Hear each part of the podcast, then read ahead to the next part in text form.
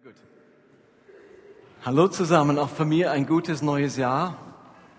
2016, ganz frisch, der 3. Januar. Und ihr erwartet zu Recht eine wegweisende Predigt am Anfang des Jahres. Ich habe mir viele Gedanken gemacht. Diesen Satz kann ich übrigens immer sagen, weil ich mir ständig Gedanken mache. Aber ich habe mir ganz besonders viel Gedanken gemacht in den letzten Wochen. Und bin auf einen Vers gestoßen oder ein Vers hat sehr zu mir gesprochen, von dem ich glaube, er ist wegweisend. Er erklärt uns ganz vieles über unser eigenes Leben und über unsere Gemeinde.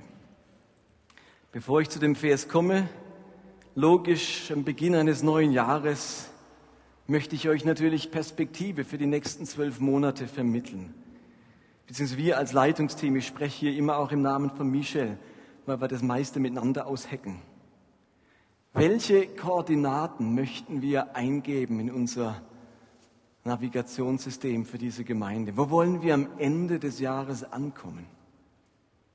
Unsere große Reise, auf der wir uns befinden, die heißt immer noch bei Gott zu Hause und unterwegs zu den Menschen. Das sind so die ganz großen Koordinaten, auf die wir uns zubewegen. Jeder von uns kommt ja irgendwo her. Irgendwo sind wir gestanden im Leben. Vielleicht weit weg von Gott, vielleicht mit einer Sehnsucht im Herzen nach Gott. Vielleicht sind wir auch christlich aufgewachsen und erzogen. Aber irgendwann haben wir diesen Ruf von Jesus wahrgenommen wo er zu uns persönlich gesagt hat, komm her zu mir, kommt her zu mir, die ihr mühselig und beladen seid, ich will euch erquicken. Irgendwann hört jeder, der zum Glauben kommt, diesen Ruf, dass Jesus ihn zu sich ruft. Und dann haben wir eine Hinwendung zu Jesus Christus erfahren. Christen sprechen in dem Fall von Bekehrung oder Umkehr oder Wiedergeburt. Und das Entscheidende bei dieser Umkehr, bei diesem zu Jesus kommen ist, dass er uns mit seinem Geist erfüllt und daraus entsteht eine Begeisterung für Jesus. Und wenn man dann zu Jesus gekommen ist, loslassen konnte, erneuert wurde, dann kommt man in diese zweite Bewegung rein, ausgelöst vom Geist Gottes, nämlich unterwegs zu den Menschen zu sein. Wie Jesus das anders eben auch formuliert hat, geht hin in alle Welt und macht Menschen zu Nachfolgern. Wir sind also aufgefordert, hinzugehen und dann den Menschen um uns herum dieses kommt her zu mir zuzurufen. Jesus lädt alle Menschen ein, zu ihm zu kommen und dann werden die auch wieder vom Geist Gottes erneuert und hingeschickt zu den Menschen. Und denn in dem Prozess, in dem stecken wir alle, irgendwo sind wir auf dieser Reise, irgendwo befinden wir uns in dieser Bewegung. Nun ist aber so, dass ich in diesem Prozess der Begeisterung für Jesus, dem Leben für das Reich Gottes, dem Hingehen, Menschen einladen, Reich Gottes bauen, dass sich da immer wieder auch Hindernisse in den Weg stellen. Das geht ganz oft nicht reibungslos. Es gibt jemand, der ein Interesse daran hat, dass wir auf dieser Reise liegen bleiben, dass wir nicht in unsere Berufung hineinfinden, dass unsere Begeisterung für Jesus verloren geht dass wir irgendwo unterwegs schlapp machen. Bereits im Alten Testament haben Menschen diese Hindernisse und dieses auf die Probe gestellt werden erlebt. Ich möchte euch ein Beispiel erzählen von einem Menschen, der dabei war, Gottes Absichten auf diese Welt zu bringen und dann große Hindernisse und große Prüfungen erlebt hat. Ihr könnt euch vorstellen, ich rede von Hiob. Er war ein Mensch, begeistert von Gott, ihm total hingegeben und in seinem Dienst stehend. Und es heißt dann im Hiobbuch, im allerersten Vers, im Lande Uz lebte ein Mann namens Hiob. Dieser Mann war aufrichtig und vollständig Gott ergeben. Er fürchtete Gott und mied das Böse. Und wenn seine Kinder, er hatte ja zahlreiche Kinder, ein Fest veranstaltet haben, dann ist er danach sofort zu Gott gekommen, um diese Verbundenheit mit ihm zu erneuern, Es hätte ja sein können, dass irgendetwas dazwischen kam. Und so lesen wir in Vers 5, immer wenn eine solche Reihe von Festmählern vorüber war, stand Hiob früh morgens auf und ließ seine Kinder holen. Für jedes von ihnen brachte er ein Brandopfer dar, um sie von Sünde zu reinigen. Denn er sagte sich, vielleicht hat eines von ihnen im Gedanken Gott beleidigt und ist dadurch schuldig geworden. Aber dieser Hiob, der hat nicht nur seine eigene Frömmigkeit gepflegt, sondern er hat Gerechtigkeit und Nächstenliebe zu seinen Mitmenschen gebracht. Das heißt in Kapitel 29, da sagt Hiob über sich selbst, denn ich rettete den Armen, der in seiner Not aufschrie, und stand dem weißen Kind bei, das niemanden mehr hatte. Ich half denen, die alle Hoffnung verloren hatten, und sie segneten mich dafür. Und ich machte die Witwen wieder froh. Ich ersetzte den Blinden die Augen und den Lahmen die Füße. Ich kümmerte mich wie ein Vater um die Armen und sorgte dafür, dass auch Fremde einen gerechten Prozess bekamen. So ein Mann wie Hiob, der brachte Gottes Willen und Gottes Absichten in diese Welt. Und darum war er für das Reich der Finsternis brandgefährlich. Menschen wie Hiob sind brandgefährlich für das Reich dieser Welt und das Reich der Finsternis.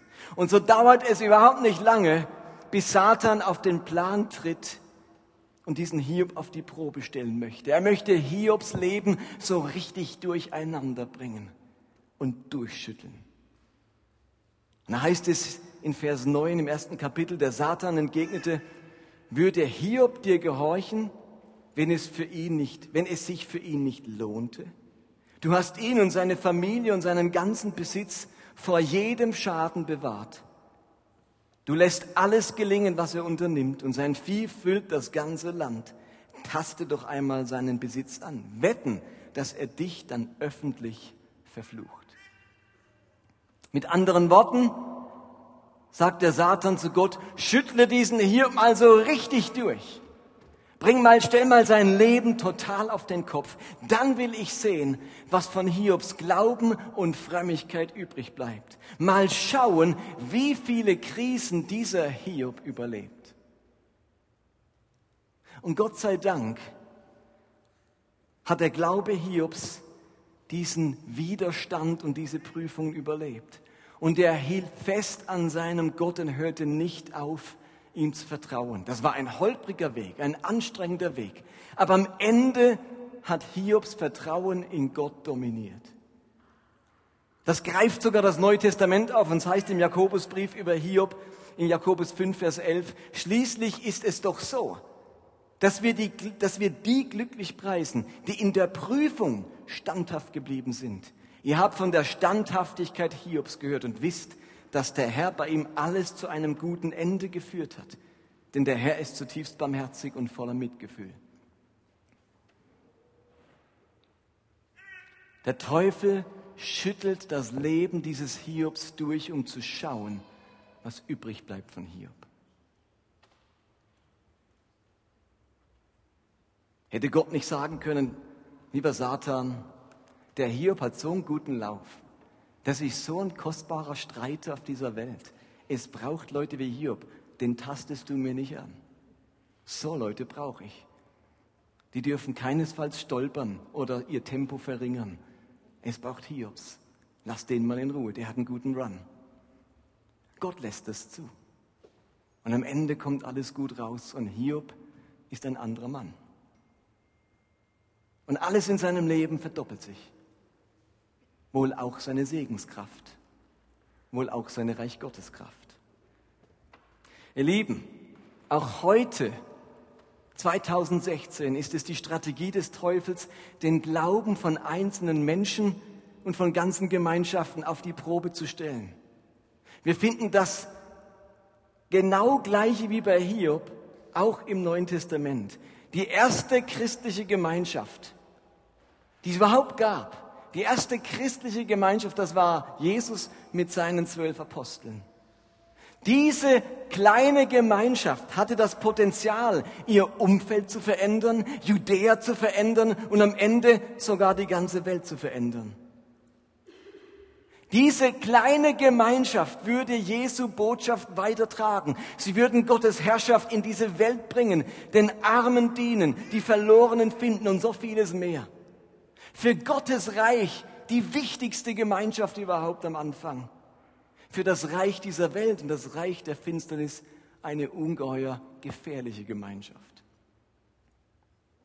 Und so passiert, was passieren muss, was auch bei Hiob passiert ist. Und es erklärt sich, dass Jesus bei seinem letzten Gespräch mit den Jüngern Folgendes zu ihrem Leiter, zu Simon Petrus sagt, in Lukas 22, 31, 32. Und das ist jetzt der Vers, der wegweisend ist, der uns die Augen öffnen kann für ganz vieles, was in unserem Leben passiert, passiert ist und auch mit dieser Gemeinde passiert ist. Ich lese es mal in zwei verschiedenen Übersetzungen vor. Erst in der Guten Nachricht Bibel heißt es, Simon, Simon, pass gut auf. Gott hat dem Satan erlaubt, euch auf die Probe zu stellen und die Spreu vom Weizen zu scheiden. Aber ich habe für dich gebetet, dass dein Glaube an mich nicht aufhört.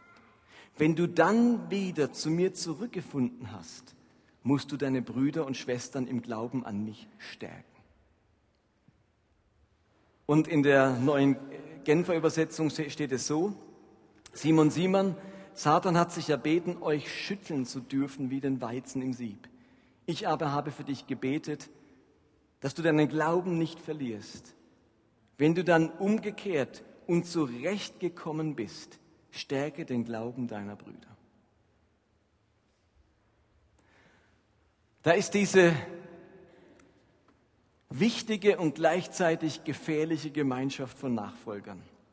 Und nun kommt der Satan genauso wie bei Hiob und will diese Truppe durchschütteln und durchsieben, wie man den Weizen im Sieb schüttelt, um die Spreu von den Weizenkörnern zu trennen. Ich habe da ein Bild, wie das früher gemacht wurde. Da wurde der Weizen geschüttelt und der Wind hat den Spreu weggetragen und andere Sachen sind durch das Sieb durchgefallen und dann blieb nur ein Bruchteil in dem Sieb hängen. Die wirklichen Weizenkörner.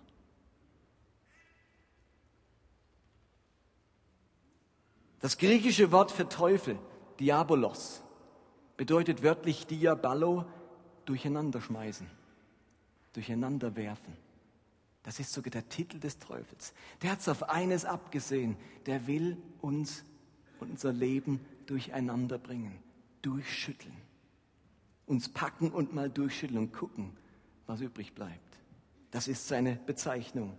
Und genau das möchte der Teufel mit dieser allerersten Gemeinschaft machen. Er will sie durchschütteln, Dinge durcheinander bringen, sie auf die Probe stellen, herausfordern, um zu sehen, was am Ende von ihnen übrig bleibt. Und dieses durchgeschüttelt werden, das geschieht unter anderem durch schwierige Umstände, in die diese Gemeinschaft hineingerät. Oder durch Fehler, die sie begehen. Durch Nöte, die über sie hereinbrechen. Oder durch Verfolgung, in die sie geraten. Hey, ganz unterschiedlich.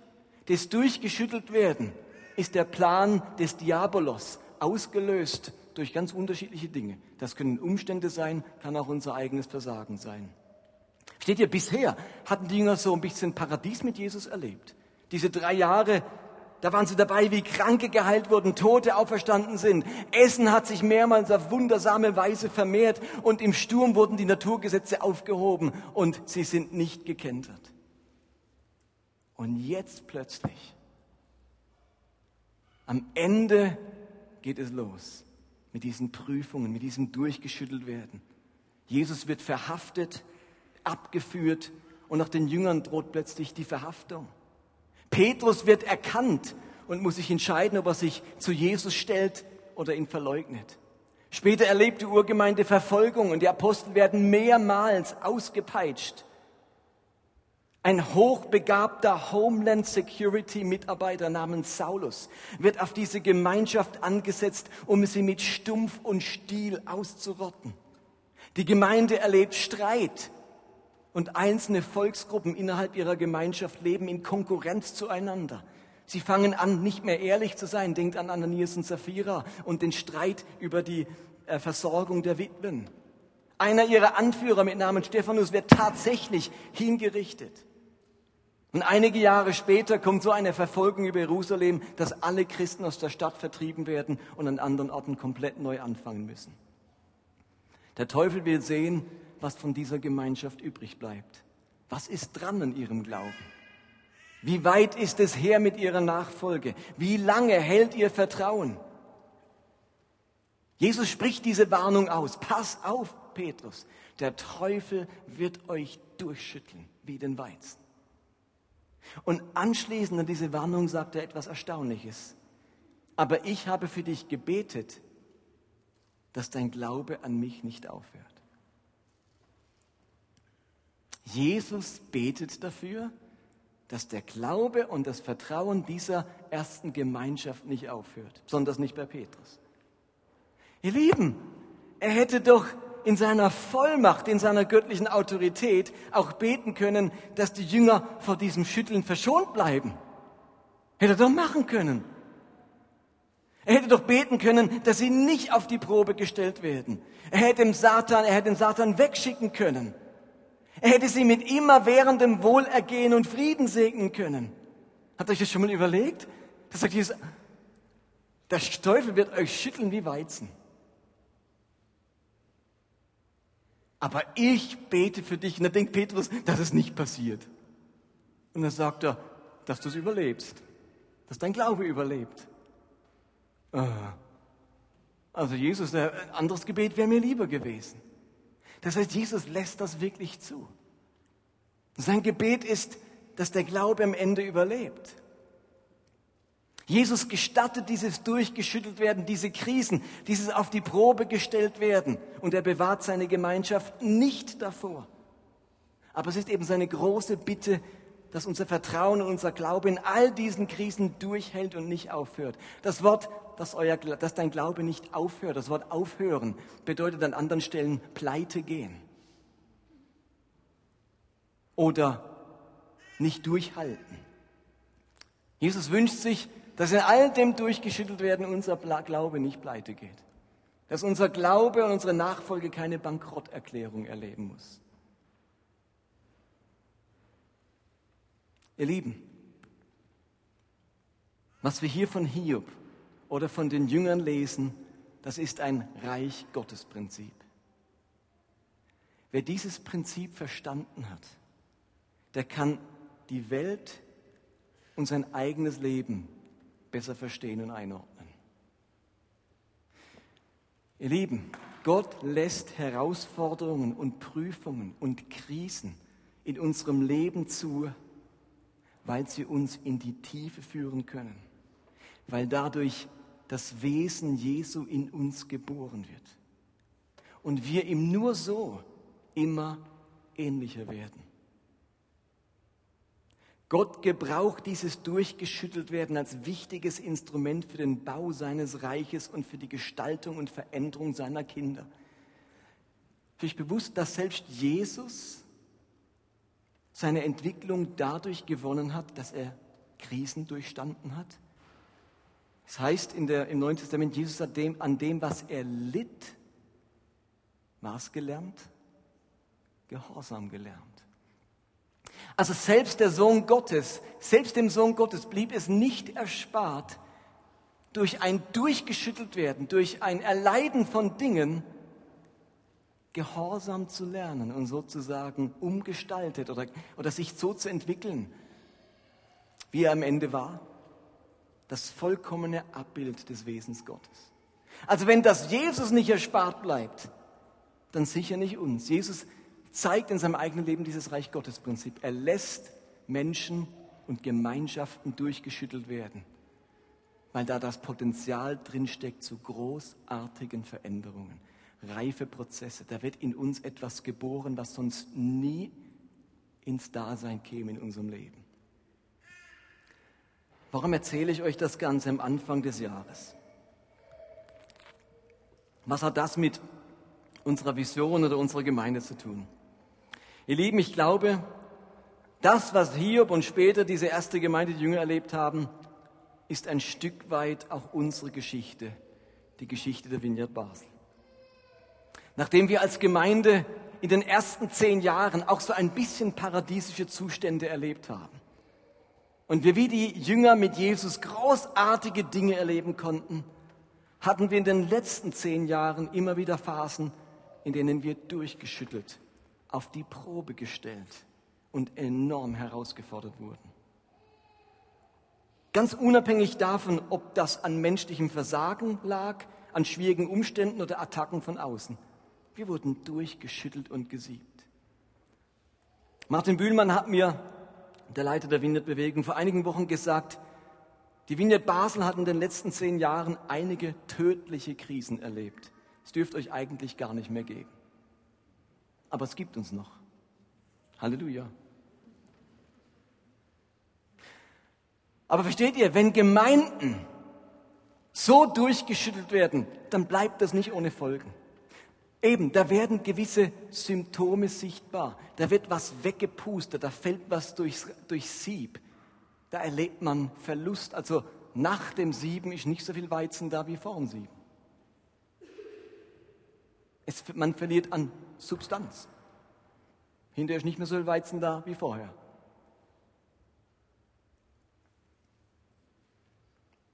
Man kann sagen, in der Hauptsache sind die Symptome von so einem durchgeschüttelt werden enorme Verschleißerscheinungen und Zerfallserscheinungen.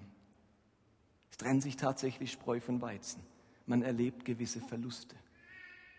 Lasst mich ein paar Symptome und Auswirkungen dieses durchgeschüttelt werden mal aufzählen. Seit zehn Jahren schrumpft unsere Gemeinde konstant in allen wesentlichen Bereichen, mal den Bereich Dan ausgenommen. Wir haben immer weniger Mitglieder, immer weniger Gottesdienstbesucher, immer weniger Hauskreise und eine schwindende Anzahl Menschen, die in Hauskreisen, in Kleingruppen involviert sind. Wir haben immer weniger Gäste und Erstbesucher. Unsere Kennenlernkurse sind inzwischen seit nur noch ein Abend und fallen trotzdem immer wieder aus, mangels Anmeldungen. Die verschiedenen Teams in unserer Gemeinde erleben es als zunehmend schwierig, Verstärkung oder Ersatz zu finden. Einige Teams sind so bedrohlich geschrumpft, dass die Aufrechterhaltung ihres Dienstes nicht länger sichergestellt ist. Und das mangelnde Wachstum bewirkt, dass die Arbeit auf immer weniger Schultern verbleibt, was zu mehr Frustration und Unzufriedenheit führt und den Verschleiß noch begünstigt. Unsere Spenden sind in den letzten Jahren, zehn Jahren rückläufig und seit einigen Monaten regelrecht eingebrochen. Und wenn das so bleibt, können wir den Betrieb in seiner jetzigen Form nicht aufrechterhalten. Unsere Gemeinde altert natürlich, aber es gelingt uns nicht, die Lücke nach unten zu schließen. Dabei ist gerade die junge Generation, ist es, die oft neuen Wind und Begeisterung mitbringt und die eben noch kaum Abnutzungserscheinungen kennt. Unsere Bemühungen, unterwegs zu den Menschen zu sein, evangelistisches Momentum zu gewinnen, die verlaufen seit Jahren trotz aller Kampagnen, Predigtserien oder Unterwegswochenenden weitgehend im Sande. Und ihr könnt euch vorstellen, dass mich das außerordentlich beschäftigt. Ich habe das, was ich gerade aufgezählt habe, vor genau vier Jahren schon mal aufgezählt, schon einmal, wörtlich das gleiche. Nachdem ich das geschrieben hatte, dachte ich, das kenne ich irgendwie. Und habe nachgeschaut, tatsächlich, 2012 in der Predigt, genau die gleichen Dinge. Vor vier Jahren. Nur, dass es heute noch weniger ist und noch dramatischer. Die Verschleißerscheinungen unserer Gemeinde sind an allen Ecken und Enden sichtbar. Und auch ich stelle mir die Frage, was bleibt übrig? Was ist noch da nach diesem ganzen durchgeschüttelt werden? Aber ihr Lieben, Gott hat das zugelassen, dass wir auf die Probe gestellt wurden und dass sich Spreu vom Weizen trennt. Und ich bin nach wie vor davon überzeugt, dass das eben noch nicht alles war, sondern dass noch etwas Großes auf uns wartet, so wie bei Hiob und wie bei den Aposteln. Ich glaube nicht, dass dieses durchgeschüttelt werden der letzten zehn Jahre umsonst war. Dahinter steckt eine Absicht Gottes, dass etwas unter uns geboren wird, das stärker und kraftvoller und segensreicher ist als das, was wir zuvor hatten. Das war noch nicht alles. Ganz bewusst haben wir diese Predigtserie im letzten Herbst gemacht. Die große Frage ist, was mit unserem Glauben und unserem Vertrauen geschieht. Bleibt es stark? Hält es durch? Oder geht unser Glaube pleite? Und die noch wichtigere Frage ist, wie wir endlich aus diesem Zustand herauskommen. Was ist es denn, dass unsere Gemeinde oder dass uns als Gemeinde und uns als Einzelne erneuert, auch wenn die Welt um uns herum chaotisch ist und wir durchgeschüttelt wurden? Woher bekommen wir die Stärke und die Kraft, wieder einen lebendigen und begeisternden Glauben zu bewahren, auch wenn wir durchgeschüttelt wurden? Jesus sagt zu Petrus, wenn du dann umgekehrt und zurechtgekommen bist, stärke den Glauben deiner Brüder. Also Jesus impliziert mit dieser Aussage, dass es absolut möglich ist, trotz diesem durchgeschüttelt werden, trotz den Attacken des Feindes wieder eine andere Richtung einzuschlagen, dass es wieder andersrum geht und wir wieder mit Leben und dem Glauben und Gott zurechtkommen uns wieder zurechtfinden nach all den Krisen, die wir vielleicht persönlich oder als Gemeinschaft erlebt haben. Ich habe mich in den vergangenen zehn Jahren immer wieder im Zenit dieser Prüfungen und dieses Geschütteltwerdens erlebt. Mir sind wichtige Freundschaften, eine 20-jährige Ehe, meine körperliche Gesundheit, gewohnte Strukturen, mein Ruf und so manch anderes total durchgeschüttelt worden. Ich habe oft selbst gedacht, was bleibt denn übrig in meinem Leben? Und doch darf ich behaupten, dass ich heute nach über 22 Jahren im Pastorendienst und über 35 Jahren in der Nachfolge Jesu mich immer noch zutiefst begeistert von Jesus fühle. Er ist immer noch mein Dreh- und Angelpunkt und ihm gehört meine ganze Anbetung. Ich halte an seiner Berufung fest und höre nicht auf, ihm zu vertrauen. Und ich möchte euch in den kommenden Wochen mit hineinnehmen in die Erfahrungen, die mir geholfen haben, meinen Glauben zu bewahren, trotz allem Schütteln des Lebens. Jesus geht sogar noch einen Schritt weiter. Er sagt nicht nur, wenn du umgekehrt bist und dich wieder zurechtgefunden hast, also es geht auch wieder andersrum. Man kann auch wieder, der Weg geht auch wieder anders. Er sagt, wenn du umgekehrt bist und zurechtgekommen bist, stärke den Glauben deiner Brüder. Ihr Lieben, Jesus will mehr, als dass wir das eigene Leben wieder in eine Stabilität und Klarheit bringen. Wir sollen sogar dahin kommen, uns für das Wohl und die Glaubensstärke anderer einzusetzen. Bei unserem Leben am Limit, am durchgeschüttelt sein, schaffen wir es ja meistens nicht einmal immer wieder selbst zu Jesus zurückzufinden, geschweige denn den Glauben unserer Brüder zu stärken. Aber ihr Lieben, wir möchten in diesem Jahr alles daran setzen, dass ganz viele von uns innerlich wieder umkehren zu Jesus und mit ihrem Glauben und ihrem Leben wieder zurechtkommen und am Ende sogar den Glauben anderer stärken können. Mir wurde in den letzten Jahren, wir wurden als Gemeinde in den letzten Jahren massiv durchgeschüttelt. Jesus hat das zugelassen. Und wir sind bei Jesus geblieben. Wir haben ihm weiterhin vertraut und uns füllen lassen mit neuem, guten Wein, mit neuen Inhalten. Und nun hat Jesus eine Berufung für uns als Gemeinde. Andere Menschen stark machen. Andere stark machen. Ihr Lieben, das ist eine Berufung auf unserer Gemeinde. Andere stark machen. Wenn man so durchgeschüttelt wurde, hat das einen Grund. Die, wo sich wieder zurechtfinden, wo das von sich abschütteln können und sagen, da sind wir durch was durchgegangen, da bin ich durch was durchgegangen. Die sollen am Ende andere stark machen, andere Menschen stark machen. In deinem Hauskreis, in deiner Familie, an deiner Arbeitsstelle, in deiner Nachbarschaft, in deiner Ehe andere stark machen. Das kann man eben nur, wenn man durch diese Krisen und durch dieses durchgeschüttelt werden das Vertrauen festgehalten hat. Das ist so, die Krisen sind wie eine Art Muskeltraining für unsere Seele. Da hängst du wie an der Reckstange und, musst dich hochziehen. Das gibt Muskeltraining für die Arme. Deine Seele hängt auch irgendwo und wird durchgeschüttelt und muss festhalten. Das gibt Seelenmuskel. Und damit kann man andere stark machen. Ihr Lieben, wir möchten mit Gottes Hilfe unter uns wieder Begeisterung für Jesus wecken.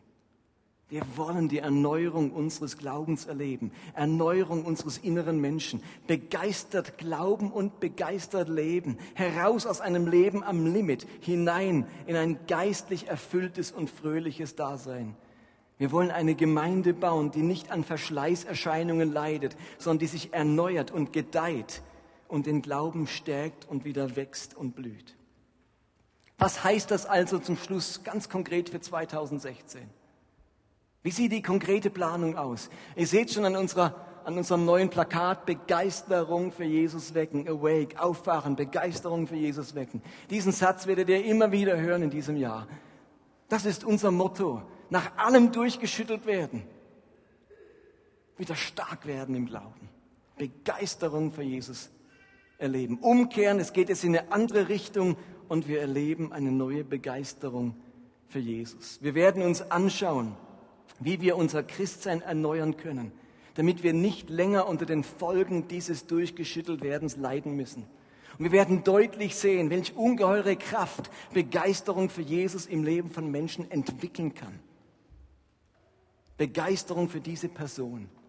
Jesus ist der wirkungsvollste Kraftstoff um zu einem begeisterten Glauben und einem erfüllten Leben zu gelangen. Das wird in den nächsten Wochen sein. Dann werden wir uns einige Wochen mit der Frage beschäftigen, welche vier geistlichen Grunderfahrungen für jeden Christen von entscheidender Bedeutung sind.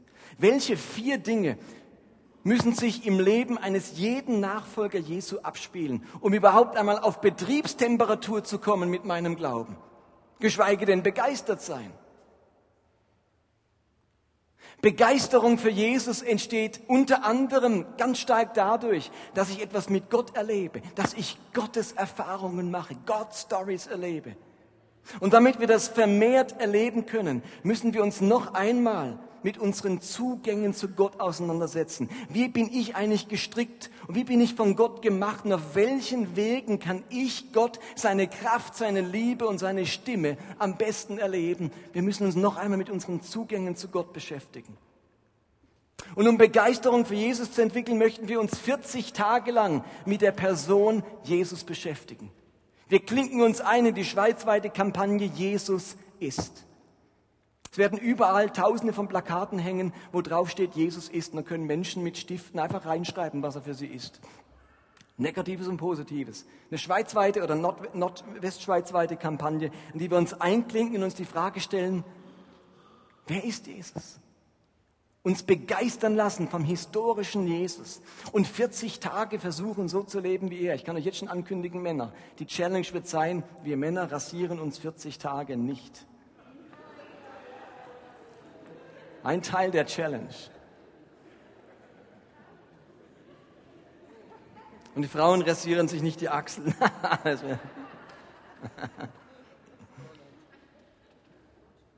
Wir werden uns viele Jesus-Geschichten anschauen und uns seinen Charakter und sein Wesen vor Augen malen. Und in dieser Zeit findet dann auch unser Seminar mit Professor Zimmer statt, der uns ein Wochenende lang die Bibel auslegen wird mit dem Titel Faszination Jesus. Er wird uns Jesus vor Augen malen in einem Wochenendseminar. Dann werden wir uns einige Wochen mit dem Heiligen Geist beschäftigen. Denn ihr Lieben, keine Begeisterung ohne den Geist. Darum liebe ich das Wort Begeisterung so sehr. Da steckt der Wort Geist drin. Ich rede absichtlich nicht von Leidenschaft für Jesus. Leidenschaft klingt nur negativ. Leiden und schaffen. Wer will das schon? Aber Begeisterung, da steckt der Geist drin. Deswegen werden wir uns ein paar Wochen mit dem Heiligen Geist beschäftigen. Und wir werden uns einige Wochen mit der Frage beschäftigen, wie man ganz praktisch seinen Alltag gestaltet, seine Aufgaben und seine Zeit managt, um nicht am Limit zu laufen und ständig in der Überforderung zu landen. Wieder einmal, wie wir das jedes Jahr versuchen, wollen wir als Leiter euch vorangehen, an unserer eigenen Begeisterung für Jesus arbeiten und euch mitnehmen zu diesen Koordinaten. Der Teufel hat uns durchgeschüttelt. Er wollte uns sichten wie den Weizen. Aber wir wollen nicht aufhören, zu Jesus zurückzukehren, uns wieder zurechtzufinden und den Glauben der Geschwister voneinander zu stärken. Wir wollen bei allem Begeisterung für diese faszinierende und großartige Person Jesus entwickeln, unserem Herrn und Meister. Amen.